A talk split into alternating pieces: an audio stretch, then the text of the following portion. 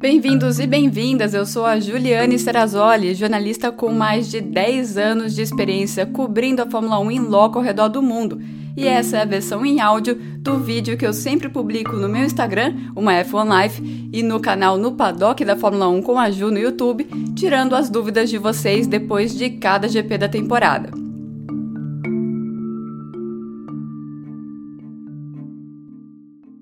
Imagina você que Max Verstappen poderia ficar em casa nas próximas seis semanas e ele ia ter uma certeza na vida, que ele ainda ia ser o líder do campeonato da Fórmula 1. Não que tenha sido fácil para ele nessas 12 primeiras corridas.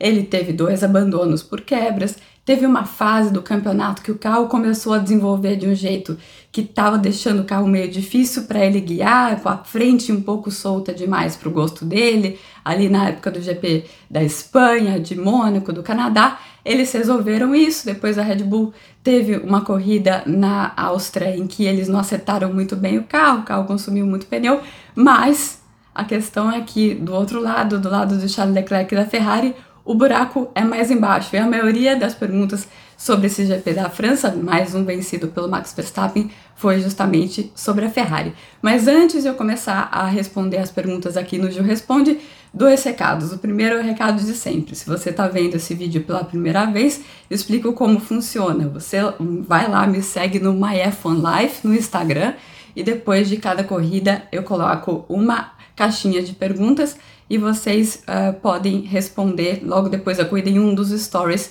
que eu coloco depois da corrida. E o segundo recado, não menos importante, na verdade, mais importante que eu sempre esqueço de dar. Esse canal, ele se chama No Paddock da Fórmula 1 com a Ju, certo? E esse nome não é, é por acaso. Ele também é o nome de uma comunidade que é muito especial para quem eu uh, produzo material exclusivo já há três anos. Esse material vem em várias formas.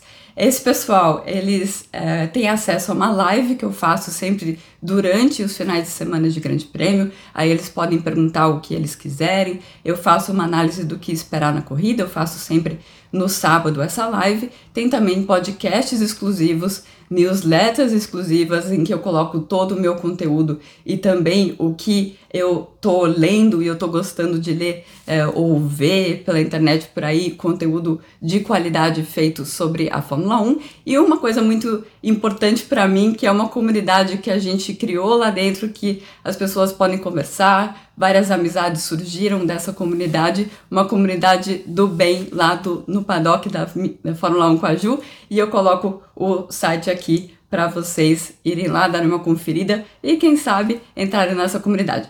Mas vamos deixar de papo, vamos começar com as perguntas. A que mais se repetiu é sobre o Leclerc, né? O que aconteceu com o Charles Leclerc? Foi um erro mesmo ou uma falha mecânica?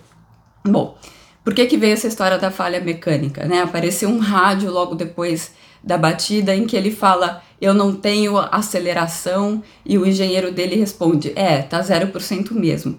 Ali ele não estava falando do motivo para ele bater, mas sim que ele estava tentando dar ré ali, porque ele percebeu que não quebrou muito o carro, estava tentando dar ré, ele engatava a ré, eu faço assim, mas no carro da Fórmula 1 não é bem assim, é mais botãozinho do que isso, e ele, quando ele tentava acelerar para sair, o carro não acelerava. Mas isso não tem nada a ver com a batida em si. Eu vi vários ex-pilotos olhando os vídeos, todos os replays e não conseguindo ver o que, que ele fez de errado ali de fato você pega a linha do, do Charles Leclerc e a própria velocidade dele na, nas voltas anteriores e você não vê grandes diferenças para aquela volta. Uma suposição seria que tivesse pego um golpe de vento, mas eu tava lá e no domingo não tava ventando. No sábado sim, no domingo não tava ventando. Então seria mais algo, um detalhezinho que acabou fazendo com que ele perdesse a traseira do carro. Lembrando que ali ele estava na curva 11, a curva 11 foi fundamental para a Ferrari durante todo o final de semana para ter um, um, bom tempo de volta, porque ali eles faziam aquela curva até a partir de 15 km por hora mais rápido do que as outras equipes, inclusive 15 km por hora mais rápido do que a Red Bull. E eram acertos diferentes, né? A Red Bull apostando mais no acerto de baixa carga aerodinâmica, apostando em ser mais rápida de reta, e a Ferrari apostando em alta carga aerodinâmica, apostando em ser mais rápida nas curvas.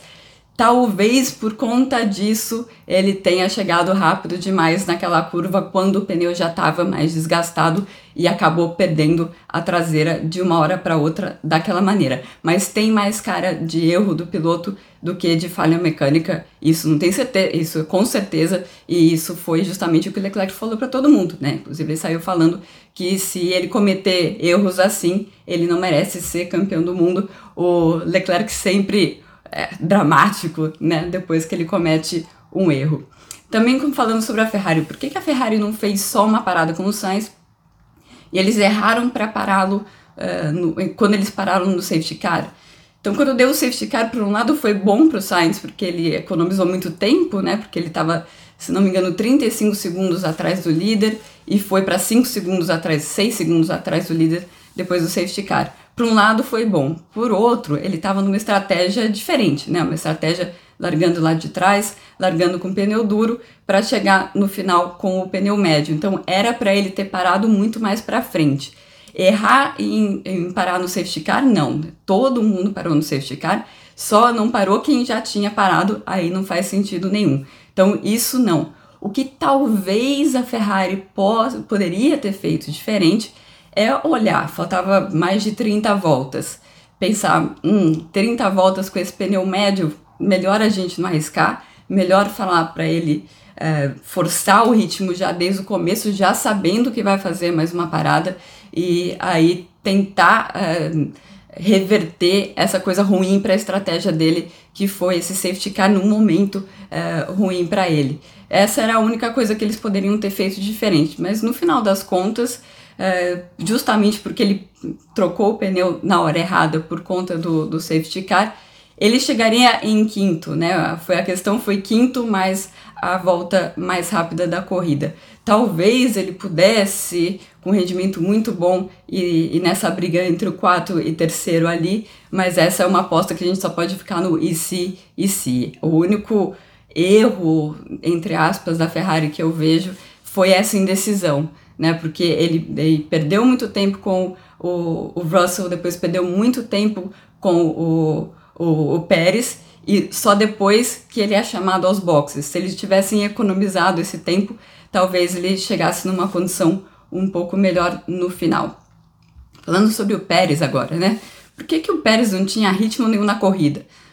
Uh, na corrida não, né? No final de semana inteiro e já não é o primeiro final de semana que isso acontece. Na classificação ele até ficou razoavelmente perto do Max, mas o Max errou a última tentativa dele, então por isso que uh, a diferença não foi tão grande. A gente viu essa diferença muito grande ao longo de todo o final de semana.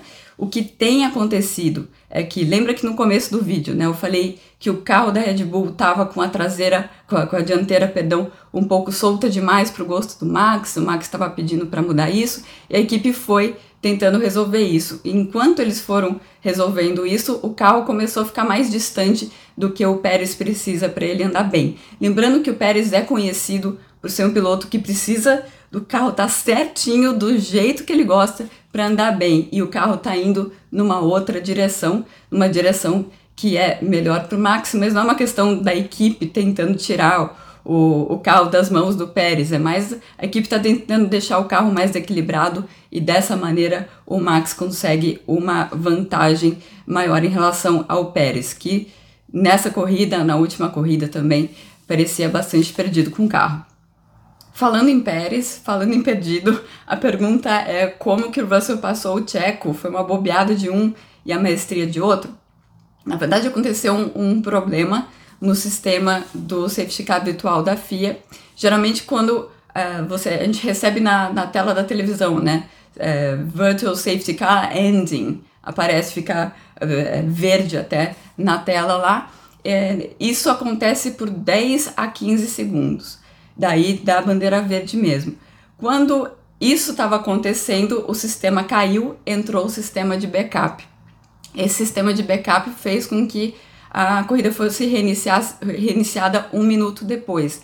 E aí parece ter havido alguma confusão na comunicação via rádio na Red Bull, porque o Pérez estava falando que ele recebeu a mensagem de que acabaria na curva 9, é, aí ele foi, não acabou, ele teve que tirar o pé para não ficar fora do delta, né, que é justamente esse tempo do safety, do safety car virtual que eles têm que respeitar, né, a velocidade que eles têm que respeitar, na verdade é um, é um tempo de volta, é um delta de tempo de volta que eles têm que respeitar, para ele não passar disso, né, não ficar abaixo disso, ele freou com tudo, freou com tudo, o, o carro deu uma traseirada, nesse momento aí o, o safety car virtual acabou e o, o Russell aproveitou que o Pérez estava freando para ele acelerar e passar o piloto mexicano. Então, parece que aconteceu uma, uma confusão ali. A FIA diz que mandou todas as informações para as equipes ao mesmo momento. Então, nenhuma equipe, segundo eles,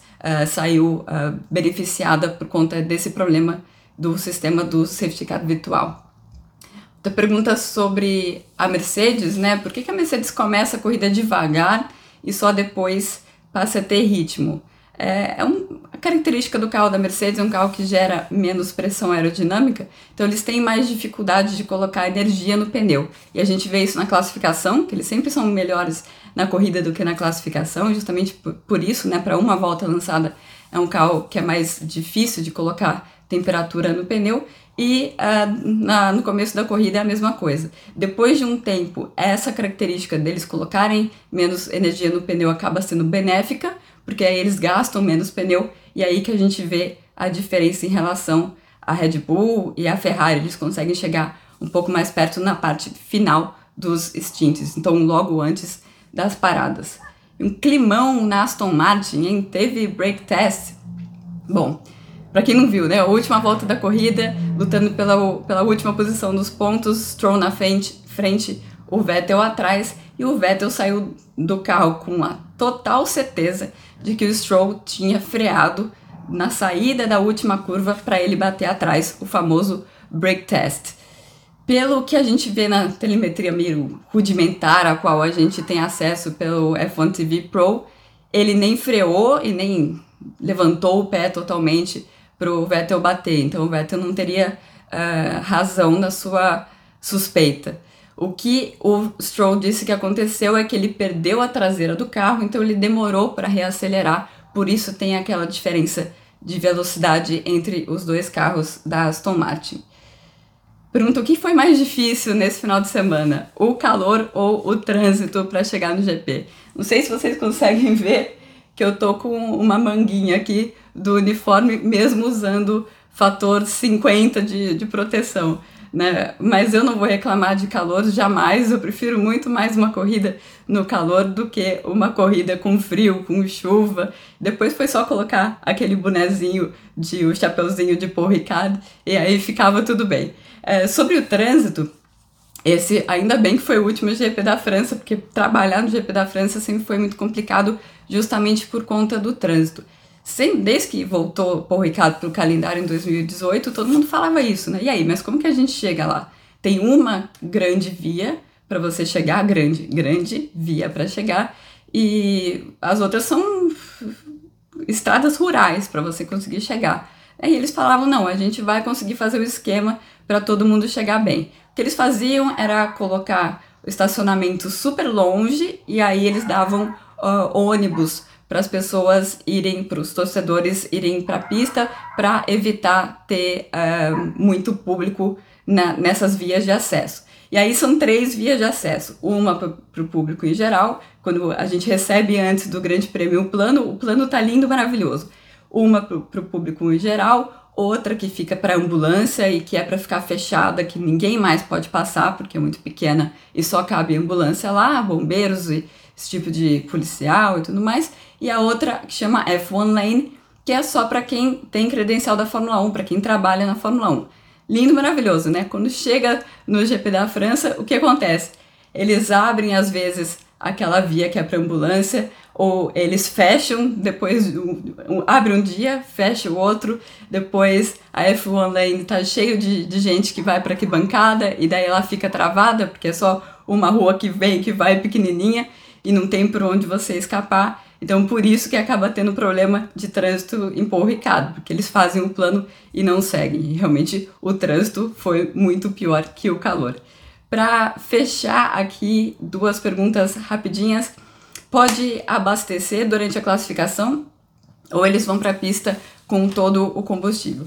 Pode reabastecer durante a, a classificação, mas não vale a pena, né? Quando você tem uma classificação normal, que é você dar aquela volta de aquecimento, dar uma volta rápida e depois outra volta para retornar para os boxes. Então, geralmente, por exemplo, o Q3, eles vão fazer isso duas vezes eles colocam combustível para essas três voltas, volta o carro para o box e coloca combustível de novo para a última tentativa. Isso é o que geralmente acontece.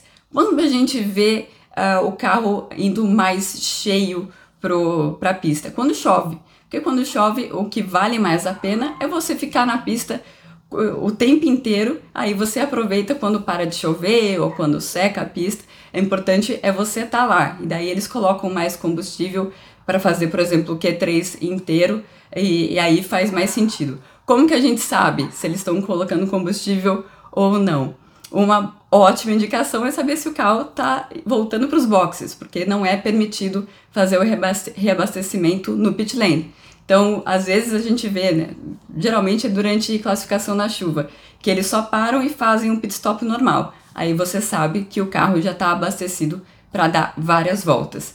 E uma última pergunta se os mecânicos que consertam os carros são os mesmos que fazem o pit stop.